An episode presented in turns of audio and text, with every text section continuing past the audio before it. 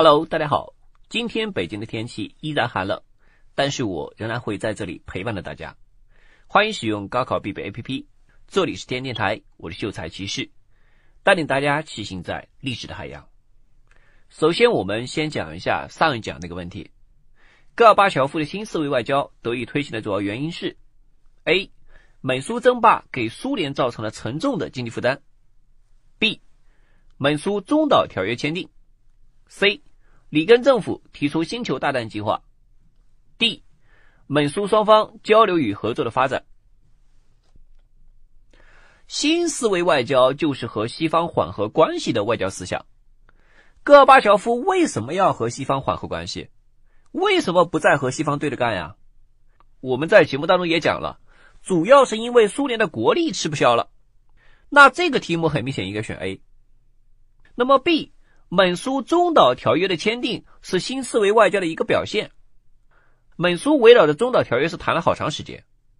那正是因为戈尔巴乔夫想和西方缓和关系，他做出让步了，中导条约才最后得以签订。C 是里根政府提出了星球大战计划，这个计划确实给苏联造成了很大的经济压力啊。不过 C 没有 A 说的直接，A 就是说苏联当时的经济负担太重啊，所以要和西方缓和。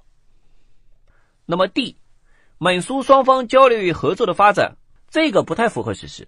美苏当时虽然也有交流和合作，但主要是对抗啊。戈尔巴乔夫推行新思维，主要是出于自身国力的考虑。戈尔巴乔夫能当上苏联最高领导人，那说明他绝不是一般人啊！在苏联官场上混到一把手也不是那么容易的，那也是摸爬滚打、饱经世故啊！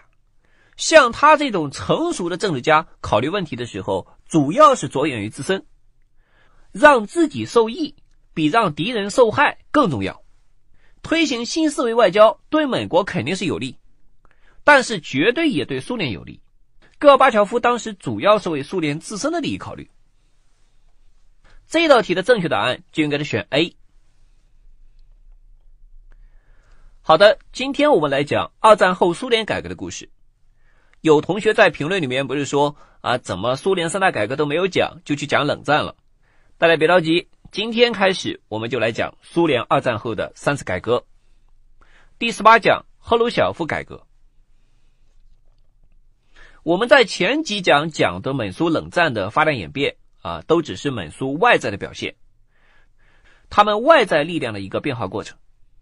就像美苏这两个同学，第一阶段小美同学学习好啊，第二阶段小苏同学学习好，第三阶段又是小美同学学习好啊，最后是小美获胜。那我们从今天开始的几讲就要来探究一下，他们俩平时是怎么学习的。学习方法有什么不同？为什么小美能最终获胜？美苏冷战，美国获胜的原因很多很多啊，涉及到政治、经济、思想、文化方方面面，我们也不一定能分析全，但主要还是以经济为主啊，经济毕竟是最根本的嘛。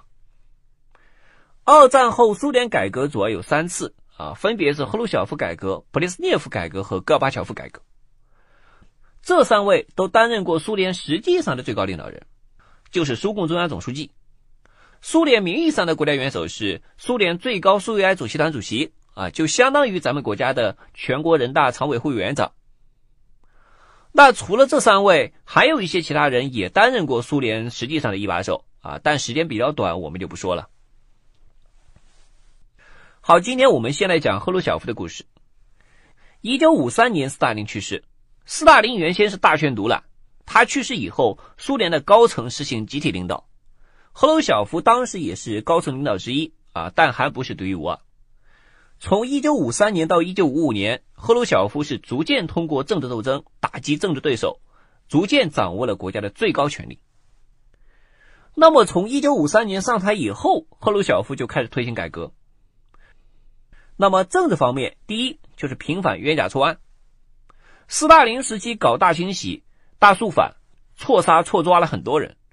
斯大林去世以后，这些冤假错案造成了不稳定因素就开始慢慢显现了。这些冤假错案必须平反。第二是破除对斯大林的个人迷信，强调集体领导原则，扩大社会民主。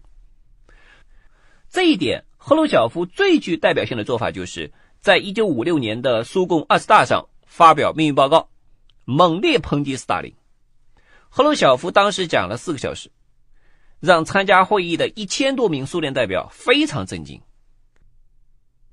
斯大林当时在人们心中是神一样的存在啊，结果现在我们的最高领导人告诉我们，斯大林原来是个恶魔，那大家一时半会肯定很难接受啊。有人是当场晕倒。啊，有人在会后自杀，虽然难以接受，但也必须接受，因为这是事实。那么与此同时，赫鲁晓夫也积极扩大社会民主啊，在中央实行集体领导啊，削弱特务机关的权力等等。那么第三是优化干部队伍，规定干部任期啊，限制干部特权。赫鲁晓夫明确提出，干部不能只了解马克思主义，还得懂经济、有文化。赫鲁晓夫执政时期，苏联干部整体的学历水平和文化素质是大大提高。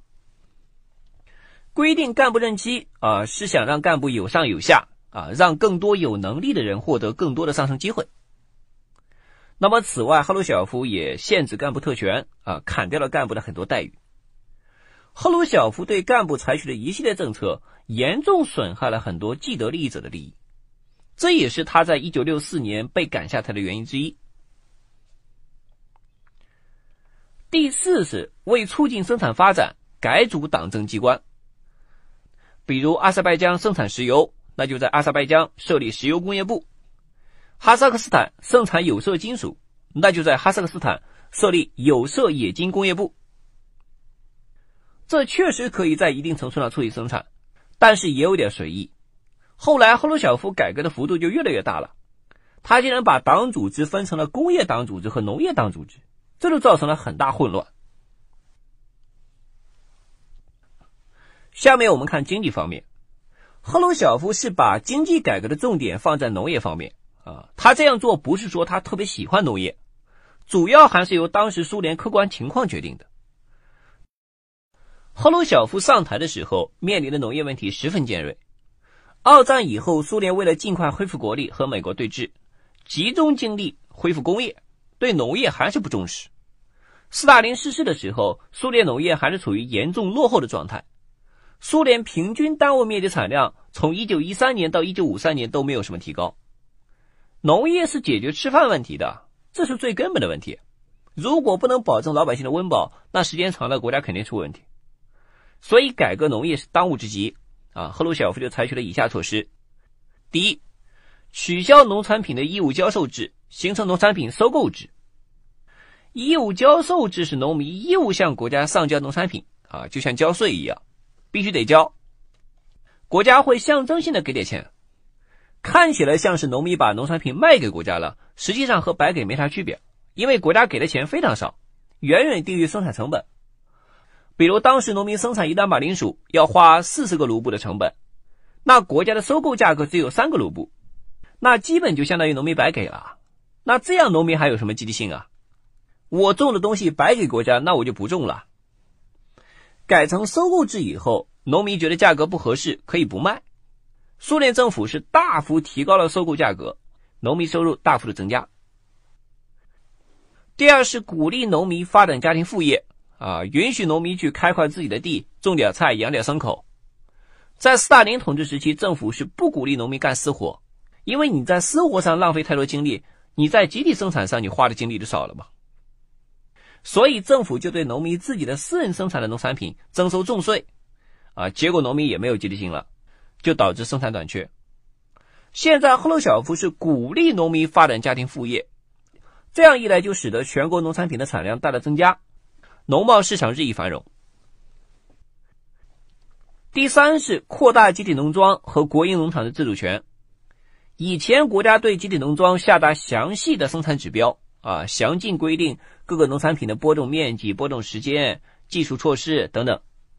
那苏联很大呀，各个地方的环境不一样，气候不一样，具体情况不一样，肯定不能千篇一律。现在国家把权力下放啊，只规定产量要达到什么指标，具体怎么操作你们自己看着办。这样是提高了农庄的自主性和积极性。第四是垦荒，增加粮食产量。苏联的第二大，很多地方都没有得到充分的开发。从一九五四年开始，苏联开始在哈萨克斯坦和西伯利亚大规模的开垦荒地。那么，一九五八年是苏联农业丰收啊，垦荒区生产的粮食占当年苏联全国粮食总量的百分之四以上。但是，这个大丰收也带来了很多问题：人手不够，很多庄稼收不完啊，都烂到地里了；卡车不够，地里收的粮食拉不回来；粮仓不够，拉回来的粮食没地放。那么，此外，这是典型的粗放型经营，对环境破坏很大。啊，很多垦荒区后来都变得寸草不生，那后来苏联的粮食产量就越来越少了啊，还需要从外国进口。第五是种玉米，在明清时期，玉米和红薯进入中国，对中国的人口增长有很大的作用，所以玉米在人类历史上是解决粮食问题很有效的一个作物。赫鲁晓夫一直以来就有玉米情节啊，在乌克兰当一把手的时候，大力推广玉米。在莫斯科当一把手的时候，还是推广玉米。一九五九年，赫鲁晓夫访问美国，看到北美大平原一望无际的玉米，他是大为感慨。美国玉米产量现在还是世界第一，啊，占全世界玉米总产量的一半。赫鲁晓夫觉得在苏联也可以大力推广玉米啊，但是赫鲁晓夫忽略了最基本的东西：玉米生产的自然环境。苏联大部分地区的自然地理条件不适合玉米生长。但是赫鲁晓夫根本不考虑这些，下面的人也不敢和他唱反调啊，他是一把手啊，领导让怎么干就怎么干呗。这就是专制制度的弊端，在这种制度下，领导很难听到真话，下级官员为了自己的前途也不会去和领导讲真话，他们只会想着把领导哄开心了，自己加官晋级才是真理呀。领导拍脑袋做出重大决定，下面的人也照做不误。一些地方领导人为了完成上级下达的不可能完成的任务，就弄虚作假，搞得很没意思。最后当然是没有搞成了。很多地方农民种的玉米是一无所获，并且因为种玉米耽误了其他庄稼的种植啊，最后粮食产量是大大下降。玉米运动最后就成了赫鲁晓夫的一个笑话了，人们给他起了个外号，就叫“玉米棒子”。尽管赫鲁晓夫的农业政策有很多失误。啊，他的改革还是取得了一定的成果，农民的生活有了很大改善，但农业落后的问题没有得到根本解决。苏联农业还是粗放式经营，生产效率很低。好，下面我们看工业方面，第一是废除部门管理体制，将部分中央企业的管理权下放给加盟共和国。以前苏联工业绝大部分是由国家集中管理。连一个小别针的生产都要受国家纪委控制。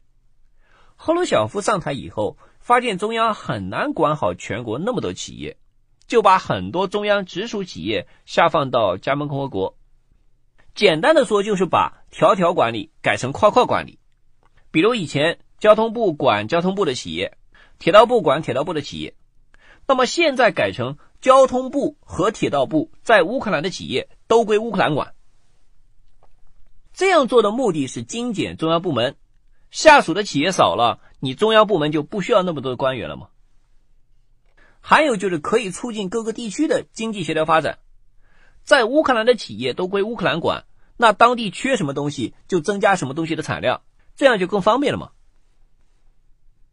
第二是扩大企业的自主权，啊，一定程度上承认企业和个人的物质利益，调动生产的积极性。赫鲁晓夫认为，放松中央控制会推动生产发展，但是没有从根本上改变国家管理企业的行政办法，所以很难真正调动地方和企业的积极性。因为你不管经济上怎么改，总归是计划经济，要么是中央政府来管理企业，要么是地方政府来管理企业，终究不是按照市场规律来经营企业。赫鲁晓夫还是没有邓小平那么大的魄力去搞社会主义市场经济。在赫鲁晓夫时期，苏联的国内环境以及当时整个国际环境都没有发展到那个地步。总的来说，赫鲁晓夫时期的改革是没有取得成功。赫鲁晓夫改革没有突破斯大林体制的束缚。赫鲁晓夫批判斯大林，更多的是从斯大林个人身上找原因，而不是从制度上找原因。其实，只要不建立民主法治，只要还是人治，那国家很难治理好。人是靠不住的。赫鲁晓夫前期批斯大林搞个人崇拜，到赫鲁晓夫后期，他也去搞个人崇拜了。赫鲁晓夫改革虽然有种种不足，但他毕竟是二战后苏联第一个系统揭露斯大林体制弊端的领导人，对苏联社会产生了很大影响。戈尔巴乔夫和叶利钦同岁，都是一九三一年出生。赫鲁晓夫时期，他们俩正是二三十岁的年纪。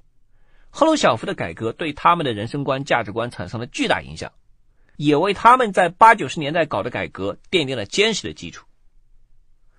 最后，用尼克松的话评价一下赫鲁晓夫：在第二次世界大战以后的年代里，没有一位世界领袖人物的成败能像赫鲁晓夫的成败如此急剧和决定性的改变历史的进程。好，下面我们来回顾一下相关的知识点。赫鲁晓夫改革内容：第一，农业方面，实行收购制，提高农产品收购价格，扩大集体农庄和国营农场的自主权，提倡种植玉米。第二，工业方面，废弃部门管理体制，将部分中央企业的管理权下放给加盟共和国。结果，在一定程度上冲击了斯大林模式。但没有从根本上突破这一模式，改革失败。好，下面公布本期题目。一些史学家认为，以一半是失败了，因而也就有另一半是成功。这种较长远的政治眼光看来，诸如赫鲁晓夫这样伟大的革新者们，只有在当他们的经历成为历史以后，才能得到我们充分的理解和尊敬。上述观点表述赫鲁晓夫的改革。A，彻底冲破了苏联原有模式的束缚。B，在一定程度上冲破了原有观念的束缚。C，抛弃了以计划经济为主导的模式。D，在很大程度上增强了苏联的军事力量。好，欢迎大家积极答题，答对的同学会有二十个积分的奖励。好，下面我们再来看几个同学的问题。有同学问：如果中日韩形成联盟，对美国会形成什么影响？在东亚地区，对美国会构成很大影响。但美国也有很多盟国呀，美国自身的实力也很强，所以在全球范围内对美国的影响应该不大。昵称是及时雨宋江的这个同学问：啊，希特勒为什么屠杀犹太人？中国和印度打过几次仗？啊，请老师提一些学习建议。关于希特勒屠杀犹太人的问题，我在节目里面也讲了。因为犹太人自身的种种原因，犹太人和欧洲主流社会是有矛盾的，他一直融不进欧洲主流社会。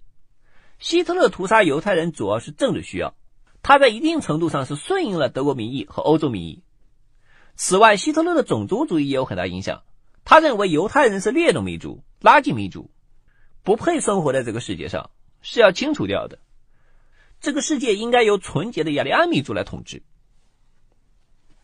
好，关于中印战争的问题，呃，中国和印度就是发生过一次中印战争，就是一九六二年的中印边境战争。那么，关于学习建议的话，我在直播音频里面讲了，啊，这位同学以及其他同学都可以去听。昵称是 myhh，这个同学问，为什么丘吉尔可以发表铁幕演说？啊，他已经下台了，发表这样的演说，啊，会有事情吗？我不知道这个同学是指什么事情。这个同学的意思难道是说丘吉尔私自发表这样的演说，啊，政府会不会啊不饶他，是吧？我觉得西方社会是讲究言论自由的。丘吉尔虽然下台了，但是他发表演说也是自己的自由嘛。克林顿下台以后也是到处演讲嘛。因为一九四六年丘吉尔已经下台了，所以他的观点。不能被看作是政府行为，所以冷战的开始不是以铁幕演说为标志，铁幕演说只不过是揭开了冷战的序幕。为什么他能揭开冷战序幕呢？因为丘吉尔虽然下台了，他在西方世界的影响力还是很大。二战同盟国有三巨头：罗斯福、丘吉尔、斯大林。一九四五年罗斯福就去世了嘛？啊，斯大林是苏联那边的，那西方这边，丘吉尔的政治分量是举足轻重。昵称是再来的这个同学啊，在这条评论里面是大骂英国政府，他说英国政府至始至终都是一个不想让世界稳定和和平共处的岛夷。我不知道这个同学对英国为什么那么大意见哈？英国也是从自己的国家利益出发啊。其实任何国家都是这样，成熟的政治家只会尽量去做对自己有利的事情。他不是说一开始就处心积虑要去害其他国家，没有必要。就像我刚才说的，让自己受益比让自己的对手受害更重要。其实英国还是诞生了很多水平很高的政治家的，政治家越成熟也就会越现实。英国之所以能在近代世界发挥那么大的能量，主要是因为英国首先开展工业革命。我觉得中国要想在世界上，继续崛起，并最终超越美国的话，那么先不说其他领域的，中国的制造业必须绝对一流，因为制造业是一个国家经济的支柱。手机尾号是四五七零的这个同学问：资本主义和社会主义的根本矛盾是什么？啊，就不能和平共处吗？简单的说，资本主义讲究效率，啊，它是主张资产阶级掌权；社会主义讲究公平。它是主张无产阶级掌权，它当然可以和平共处了。在社会主义运动当中，有一派叫民主社会主义。我们之前好像也做过一道题，提到过考茨基。考茨基就是和列宁的观点不一样，列宁是主张暴力革命，无产阶级用暴力推翻资产阶级的统治。那么考茨基他们啊，就是民主社会主义，他们就主张通过议会斗争的方式，让资本主义和平过渡到社会主义。那就是资本主义发展到一定程度，当生产力很发达的时候，当他能够为这个社会提供足够多的产品的时候，他就可以把公平做到更好，就可以实现社会主义。如果你的生产力不发达的时候，你搞公平，那就不是共同富裕，那就是共同贫穷了。昵称是 the best 这个同学问。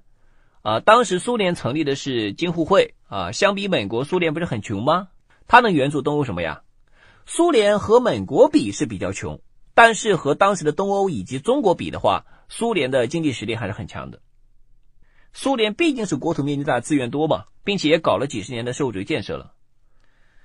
在新中国刚建立的时候，苏联也是全面援助中国的嘛。昵称是 flight 这个同学问。文革的出现是必然还是偶然？我觉得这个问题问的有点大啊，并且也很深刻，一两句话肯定是说不清楚。我们简单说一下，偶然和必然的成分都有。我个人认为偶然的成分大一些。当时如果换个领导人的话，可能就不会出现文革，因为每个领导人的人生经历不一样，治国思路、领导风格、做事方式都不一样。如果当时是刘少奇和邓小平这样的人做最高领导人的话，可能文革就不会发生。当然，这也是我的推测了，大家可以当做参考。好，感谢收听本期节目，这里是高考必备，我是主播秀才骑士。如果想听更多节目，请下载高考必备 APP，我们等你哦。